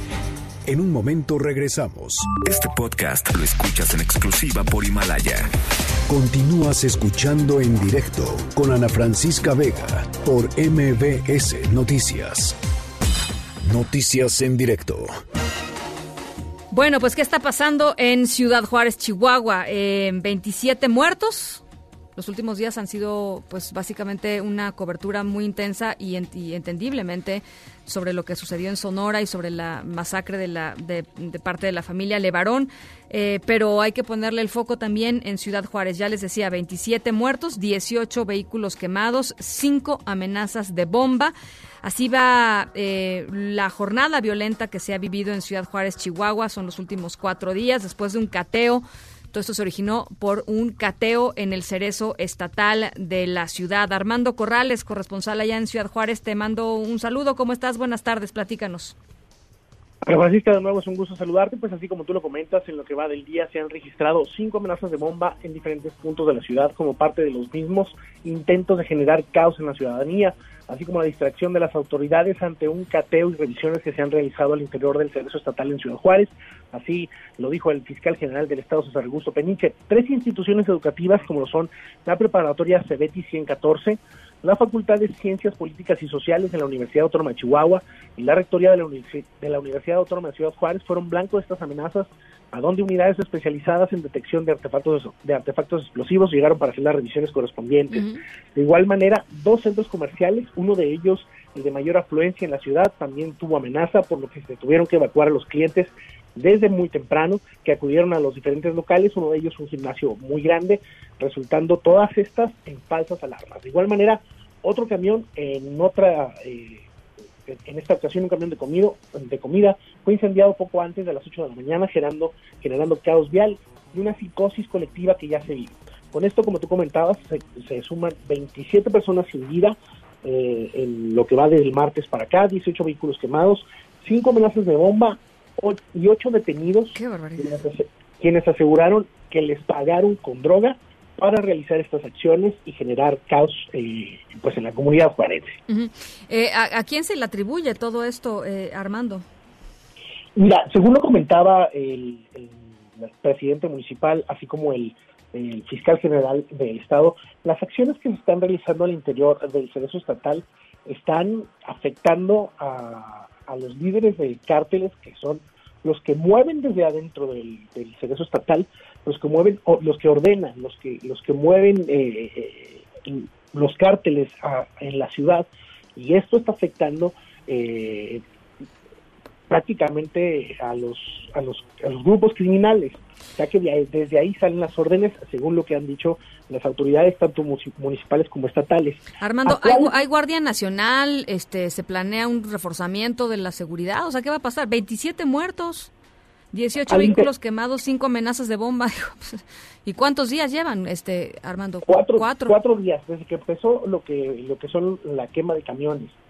Fíjate que el, el, el cateo que se realiza en el cerezo estatal ha sido un cateo y, y no han dejado de decirlo las autoridades que ha sido bajo ley, bajo la ley, bajo el, el respeto a- a- al, divino- al, al buen proceso y está realizado por autoridades federales, autoridades estatales y autoridades municipales la Guardia Nacional está eh, interviniendo en este cateo y bueno, pues también está en, en la ciudad realizando las, eh, los patrullajes en conjunto con, las, con, con el ejército mexicano, con este, la policía estatal y con la policía municipal. Sin embargo, bueno, pues buscan los lugares para que esto para que esto suceda, ¿no? Ahora, pues esta nueva versión o este eh, este nuevo eh, forma que son llamar al, al 911 para decir que hay una para que hay un artefacto explosivo, eh, y bueno pues sea cierto o no sea cierto las autoridades tienen que ir para asegurarse de que pues no exista algún peligro para la comunidad Bueno, pues vamos a estar pendientes, Armando. Eh, la, la gente, ¿cómo lo está viviendo? Así, su día a día, eh, ¿cómo se vive? eh, En- en- en este realmente ha sido un caos. Eh, La ciudad tenía ya años que no vivía una psicosis colectiva donde se, se enviaban mensajes este, por redes sociales donde te decían no salgas, no hagas esto, este, se, se cancelaron eventos. De, en estos últimos cuatro días se ha habido una psicosis ahora con lo de las amenazas de bomba, la gente no quiere salir, está asustada y las autoridades no se han cansado de decir, no, pues es que no, no, no, se preocupen, no pasa nada, pero pues sí pasa, la verdad es que sí pasa, ¿qué está pasando? Este, pues los números no mienten, ¿no? Pues eh, bueno, pues la verdad es que la gente pues sí está muy preocupada. Bueno, Armando, pues estamos en, en comunicación. Te agradezco mucho. Eh, buen fin de semana. Igualmente, un saludo. Armando Corrales, allá en Ciudad Juárez, Chihuahua.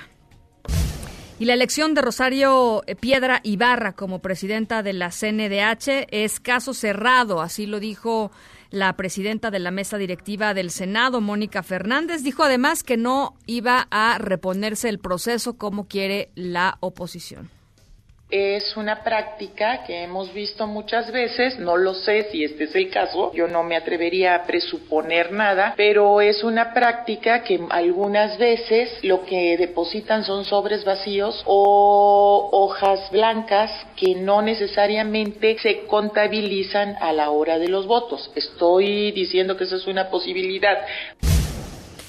El gobierno federal presentó a nueve aerolíneas su plan maestro del aeropuerto de Santa Lucía y comentó sobre eh, pues, irregularidades que encontraron en proyectos como por ejemplo el tren México-Toluca, que ahí sigue, ¿no? En construcción, ya tendría que haberse terminado, ¿no? Ya, ya creo que la fecha de terminación ya era hace un rato, pues ahí sigue en proceso.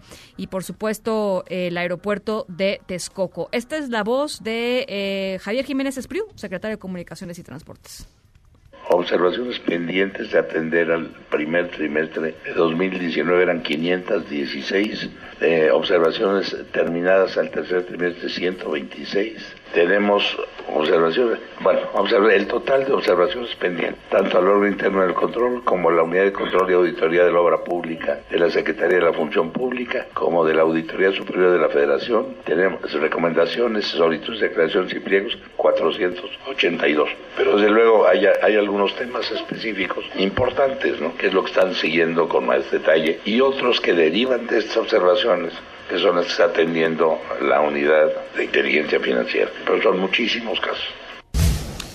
En ah, Jalisco desaparecieron tres elementos de corporaciones de seguridad del Estado y también un ex policía. Hacemos contacto con Fátima Aguilar, corresponsal de MBS allá en Guadalajara, Jalisco. ¿Cómo estás, Fátima? Te escuchamos.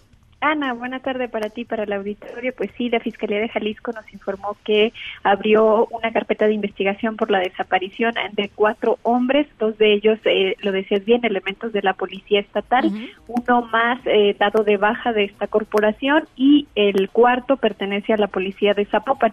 En la denuncia que se interpuso el pasado primero de noviembre, los familiares informaron que los policías en activo les manifestaron que acudirían a una diligencia de trabajo en Puerto Vallarta. Lo que nos dice la dependencia es que ninguno de los elementos se encontraba en servicio ni estaba comisionado a algún encargo de las corporaciones en las que laboran. Además, detallaba a través de un comunicado que de los cruces de información entre el Estado y la Federación se pudo saber que uno de los elementos desaparecidos eh, lo investiga el gobierno federal por presuntos vínculos con la delincuencia organizada, aunque no nos especificó a cuál de las dos corporaciones pertenece este elemento.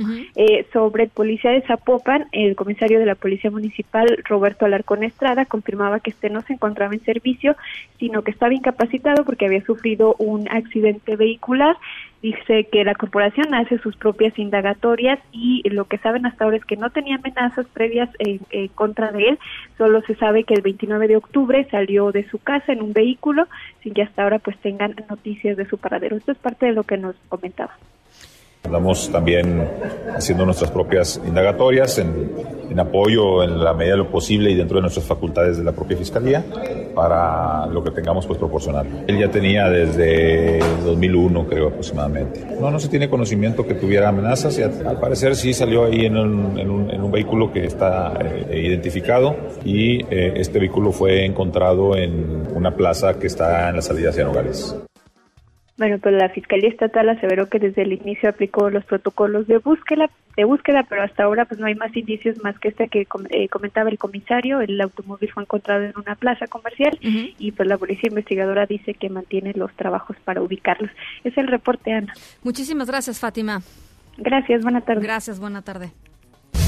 Bueno, y justamente eh, eh, a razón de esto que platicábamos con Julián Levarón, de si estaría o no el FBI involucrado en las investigaciones con respecto a lo que le sucedió a su familia, se está eh, publicando, el diario Universal publica que la gobernadora mm, sonorense, Claudia Pavlovich, solicitó a la Fiscalía General de Justicia del Estado, en donde se están llevando a cabo las investigaciones, tramitar la colaboración y el respaldo del FBI en las investigaciones de lo ocurrido a la familia Levarón y a la familia Langford en la Sierra de Sonora. Eh, ella informó que, derivado de los encuentros que tuvo esta semana con el embajador de Estados Unidos en México, Christopher Landó, y también con el gobernador de Arizona, y ante el ofrecimiento para colaborar de manera conjunta, eh, fue que justamente solicitó a la Fiscalía del Estado hacer efectivo este acuerdo de colaboración para respaldar y fortalecer las investigaciones. Eh, interesante, la verdad, que, se, que, se tome, que se tome este paso. Vamos a ver en qué, en qué marco se da y, digamos, con qué profundidad se va a dar la, la intervención del FBI, la ayuda del FBI, pero por lo pronto, como la investigación continúa en la Fiscalía Estatal, no ha sido trasladada al fuero federal, eh, bueno, pues la gobernadora decide esto e involucra al FBI. Esa es eh, parte de lo que ha sucedido. Son las 6.30, nos vamos con otras cosas. En directo.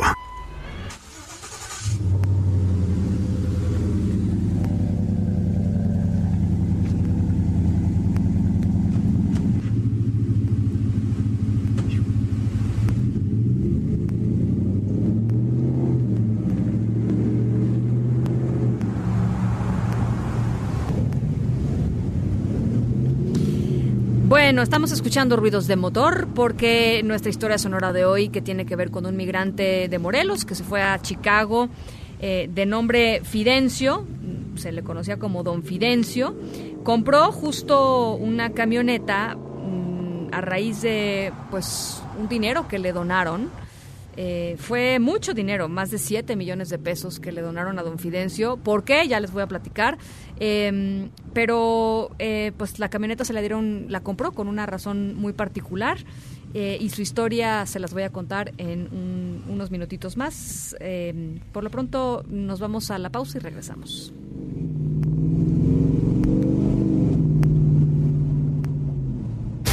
En directo con Ana Francisca Vega por MBS Noticias. En un momento regresamos. Este podcast lo escuchas en exclusiva por Himalaya.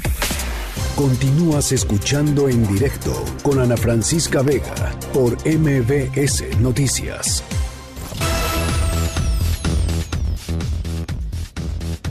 Bueno, pues em, la secretaria de Gobernación, eh, Olga Sánchez Cordero, que por cierto, la verdad ha estado pues yo creo que el adjetivo sería desdibujada, ¿no? Completamente de la agenda pues nacional. Estos estos eh, estos eventos eh, terribles en, Sonora, eh, en Culiacán, todo lo que ha pasado en materia de seguridad, pues no hemos visto, la verdad, este, a, la, a la secretaria de Gobernación operando, como se dice, no, no es una secretaria que haya estado haciendo esto. Vemos mucho más eh, activo, por ejemplo, al canciller Marcelo Ebrard, por supuesto, al secretario de eh, Protección de Seguridad y Protección Ciudadana, pero bueno, pues ella no ha estado ahí, no está no está en agenda, pero lo que sí hizo fue reunirse con empresarios a los que les pidió cerrar filas en materia de seguridad. Platícanos, Nora Bucio. Ana Francisca, te saludo con gusto y de la misma forma al auditorio. Y como bien lo comentas, la secretaria de Gobernación, Olga Sánchez Cordero, convocó a los empresarios a cerrar filas en el combate a la inseguridad y la delincuencia y a dejar a un lado la politiquería que a nada nos lleva y la búsqueda de ganancias electorales a corto plazo. Vamos a escuchar, si me lo permites, a la secretaria de Gobernación, Olga Sánchez Cordero. el tema de la seguridad pública, cerremos filas, que además Dejemos a un lado la politiquería que a nada nos lleva, tampoco la búsqueda de ganancias electorales de corto plazo. Ayer mismo se publicitaron videos lamentables. Enfrentamos un reto enorme de seguridad y tenemos que tener una política con mayúscula que cuente con la participación y el respaldo de la sociedad, de sus organizaciones. En reunión privada con los miembros del Consejo Coordinador Empresarial, la funcionaria reconoció que la violencia de los criminales ha llegado a niveles de una brutalidad nunca antes vista, porque asesinatos a mujeres y sus hijos menores de edad o de muy pocos años no tienen nombre. Lo anterior en referencia a la ejecución de seis niños y tres mujeres de la familia Levarón, Sánchez Cordero reconoció que la actual administración encabezada por el presidente Andrés Manuel López Obrador enfrenta, dijo, un reto enorme, una herencia y reto y el tema de la inseguridad y la violencia criminal es el tema que hoy enfrentamos, dijo, con mayor amenaza y con mayores riesgos. Por ello reiteró la convocatoria a los empresarios para que hagan todo lo que esté en sus manos para que sus actividades e inversiones sigan siendo soporte para el empleo, que sigan sumando con el gobierno, que vayan juntos en los canales de diálogo para que aunque no estén de acuerdo, dijo, al menos sepan cada uno en qué piensan. Por su parte, Ana Francisca, te comento que el empresario Claudio X González señaló al finalizar este evento sobre la estrategia de seguridad presentada en privado por la secretaria en este encuentro y cuestionado sobre si confía en ella, dijo que pues van a ver cómo queda porque ya pasó la curva de aprendizaje de este gobierno. Escuchemos al empresario Claudio X. A ver. Debe de haber el año entrante algo más de crecimiento que lo que hubo este año, porque la curva de aprendizaje del nuevo gobierno siempre se da con un nuevo gobierno y no fue la excepción este. Entonces esperemos que esa curva de aprendizaje ya esté más superada en el año 2020 y eso nos ayude a que podamos tener algo más de crecimiento que el que hemos tenido en el 2019. Ana Francisca, la información. Muchas gracias, Nora. Lindo fin de semana. Igualmente, buenas tardes. En directo. Oigan, en la conferencia mañanera, el presidente López Obrador pues salió diario le pregunta, ¿no? Este y, y, y, y, se ha criticado mucho las acciones del secretario de Seguridad y Protección Ciudadana, sobre todo, pues pues desde Culiacán, ¿no? Yo diría que Culiacán fue el punto de quiebre. Eh, y por supuesto también en, lo que respecta a esta semana, le preguntaron si, si lo va a despedir, ¿no? Si va a sacar, le va a dar cuello ahí a, a Alfonso Durazo. Y esto fue lo que dijo el presidente de su secretario de Seguridad y Protección Ciudadana. Pues yo veo muy bien a Alfonso Durazo, fortachón, y con ánimo. Nosotros nos fortalecemos porque estamos actuando con principios, con ideales. La fortaleza dimana de la moral. La política es un imperativo ético. Cuando se tiene la moral en alto, se resiste cualquier circunstancia, por difícil que sea. Además, el que se aflige se afloja. Aquí hay que tener aplomo no se crea ni se destruye. Ciencia en directo con María Emilia Beyer. Bueno, nos vamos a cosas bonitas con María Emilia Beyer. ¿Cómo estás, María Emilia?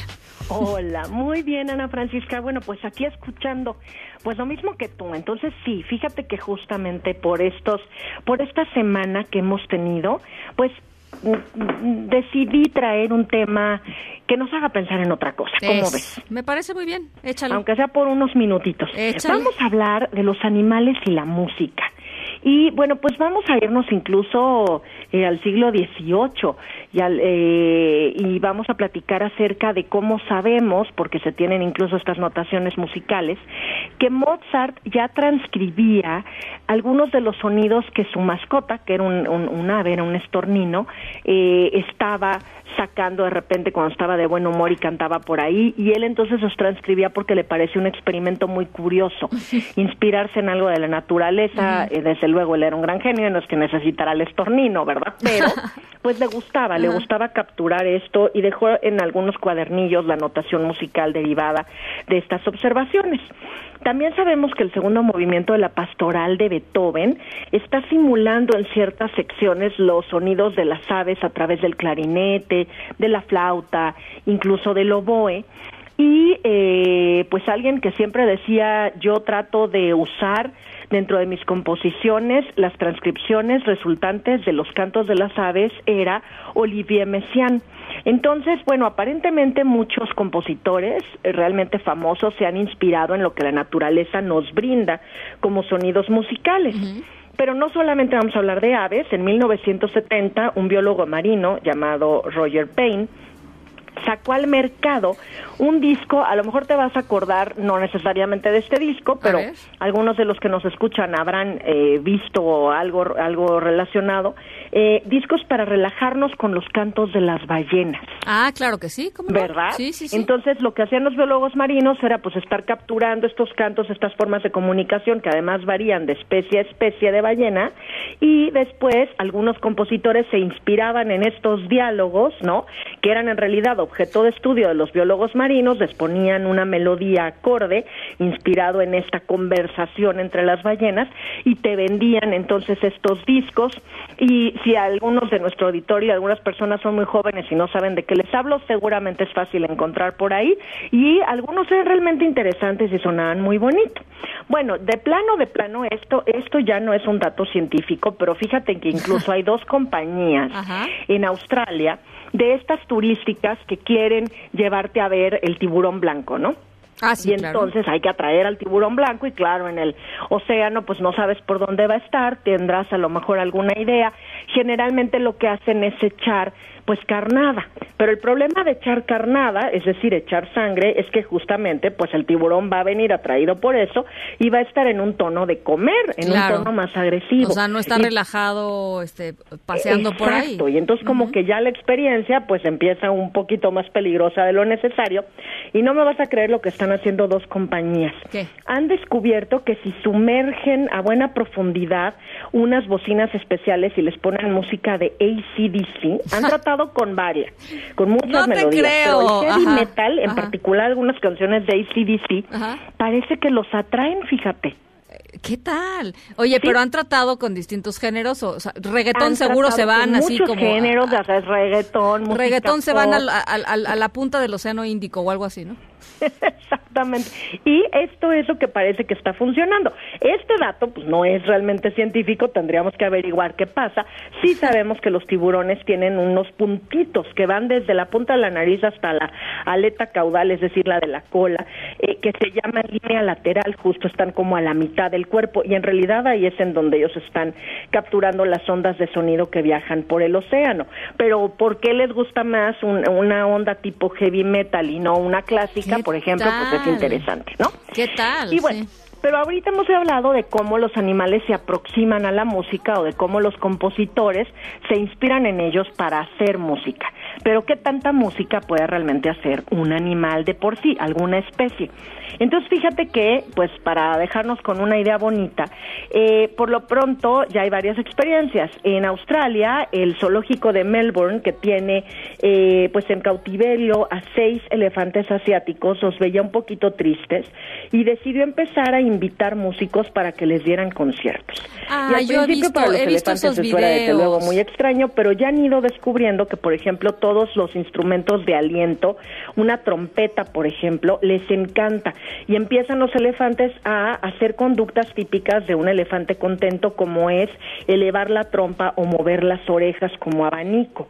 Entonces, parece que eso está funcionando, pero más allá de eso, eh, resulta que un, un profesor de neurociencias de la Universidad de Columbia Nueva York está trabajando en Tailandia para generar en un zoológico una orquesta de elefantes y se llama la Thai Elephant Orchestra.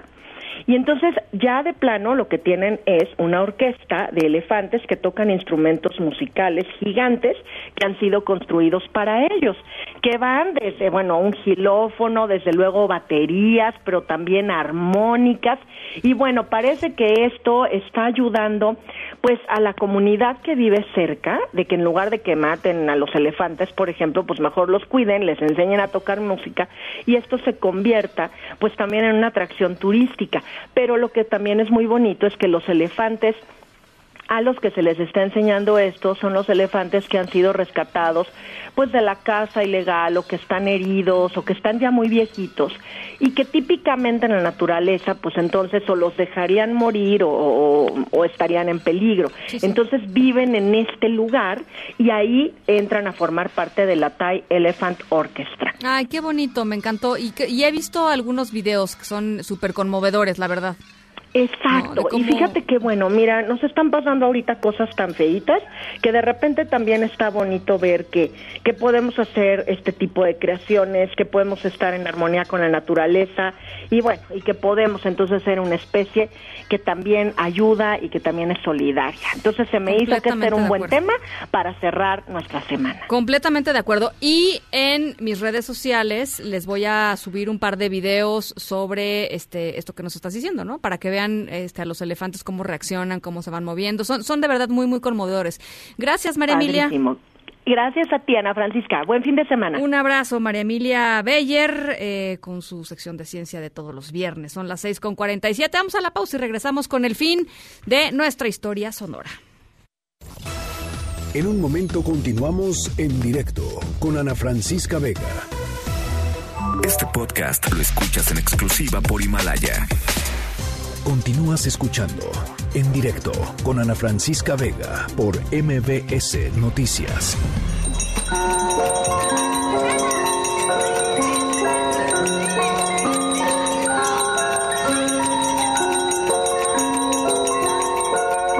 Bueno, nuestra historia sonora de hoy tiene que ver con eh, Don Fidencio. Don Fidencio, un migrante originario de Morelos que se fue a Chicago y que vendía, ahí lo estamos escuchando, es este, es el carrito de los helados, pero en realidad no vendía helados, vendía paletas. Don Fidencio vendía paletas eh, allá en las calles de Chicago. Eh, a ver, murió eh, hace, hace un par de días a los 92 años de edad, pero es conocido por ser el paletero mexicano, pues, en Chicago más importante. Hace poquito más de tres años ganó unos 7 millones de pesos gracias a una campaña de recaudación de fondos. Esta recaudación la hizo Joel Cervantes, uno de sus clientes que vio que don Fidencio pues estaba, este, llevaba toda la vida trabajando, imagínense ya, pues ya de, de, de ochenta y tantos años, y dijo, pues yo creo que don Fidencio se merece que le echemos la mano todos, pues hizo la campaña de financiamiento colectivo Muchísima gente donó más de 7 millones de pesos. Eh, ¿Y qué pasó con esos 7 millones de pesos? Pues él logró comprar un coche, dejó su carrito de paletas, se lo rentó a alguien más para que vendiera a alguien más paletas y se fue a ver a su familia en Kansas. Así es que, y vivió pues ya el resto de sus días después de haber, imagínense ustedes, trabajado toda su vida desde que emigró a Estados Unidos vendiendo paletas hasta los pues ochenta y tantos años de edad. Eh, con frío, con calor, con lluvia, con lo que fuera, don Fidencio se pudo retirar gracias a esta campaña de financiamiento colectivo, 7 millones de pesos, visitó a su familia en Kansas y desafortunadamente pues este señor que se volvió casi una celebridad falleció esta semana, pero bueno, pues ahí está la historia que me pareció muy bonita, así es que esa fue nuestra historia sonora de hoy para cerrar nuestra semana en Agenda con Rafael Arce. Rafa, ¿cómo estás? Pues mañana me echo uno de limón en memoria de Don Fidencio. Una nieve. Una nievecita. Una paleta de limón. ¿No? Pues cómo no. ¿Qué tal, Ana? ¿Cómo te va? Muy bien. Buena tarde. Buena tarde, igual a ti. Bien, gracias. Muchas gracias, Ana. ¿Qué tal? Buena tarde, buena noche a quienes nos ven y a quienes nos escuchan. Oye, Ana, pues estamos al pendiente, fíjate, nada más. A partir de mañana sábado entra en vigor un impuesto. ¿Cuál? Ay, Dios. Ah, no se preocupen, va a ser para los extranjeros. Mírate, les cuento. Bueno, igual y hay extranjeros que nos están escuchando. exactamente. ¿no? no, bueno, claro, pero pues es que ya tenemos tantos nosotros que uno más. Bueno, será de 350. Tú dices impuestos. Impuestos. Ah, ok. No. Sí. a ver. Síguele, síguele. Sale. Eh, chiste local, que no entendí. Bueno, de 350 pesos. Yo pensé que decías extranjeros, ya teníamos muchos extranjeros. No, ah, no, muchos impuestos. Impuestos, sí, sí, sí. Bueno, 350 pesos a los extranjeros que permanezcan más de 24 horas, Ana, en Baja California Sur. Lo recaudado será destinado a obras sociales. Bueno, bueno, bueno, ahí vamos, vamos midiéndole ahí a ver qué tanto, qué tanto recaudan y hacia dónde va Ana. Ana, mañana un día histórico, ¿no? Mañana se celebran 30 años de la caída del muro de Berlín. Eh, hecho histórico. ¿Tú te acuerdas? Yo me acuerdo muy bien. Por supuesto que no. Ah, claro que sí.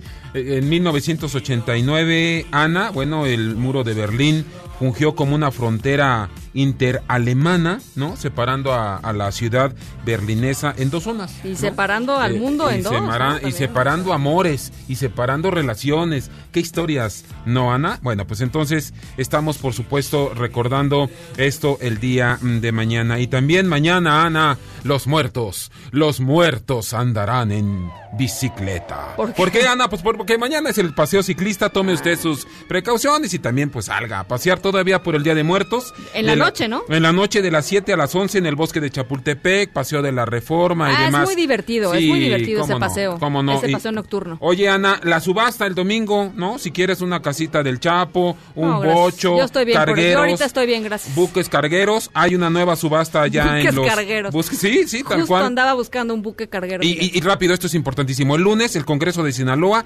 determina las fechas de comparecencia de funcionarios por, aquel- el, por el operativo de aquel jueves negro, Ana. Eh, de Culiacán. De Culiacán, exactamente. El fallido. Pendiente de esto y de muchas cosas más. Muchísimas gracias, Rafa. No, a ti. Gracias. eh, eh, nos vamos, son las seis con 55. A nombre de todos los que hacen posible este espacio, muchísimas gracias por acompañarnos esta semana. Los dejo como todas las tardes con Gaby Vargas y después, ya saben, charros contra gangsters. Pasen lindo fin de semana y nos escuchamos el lunes. MBS Radio presentó En directo. En directo.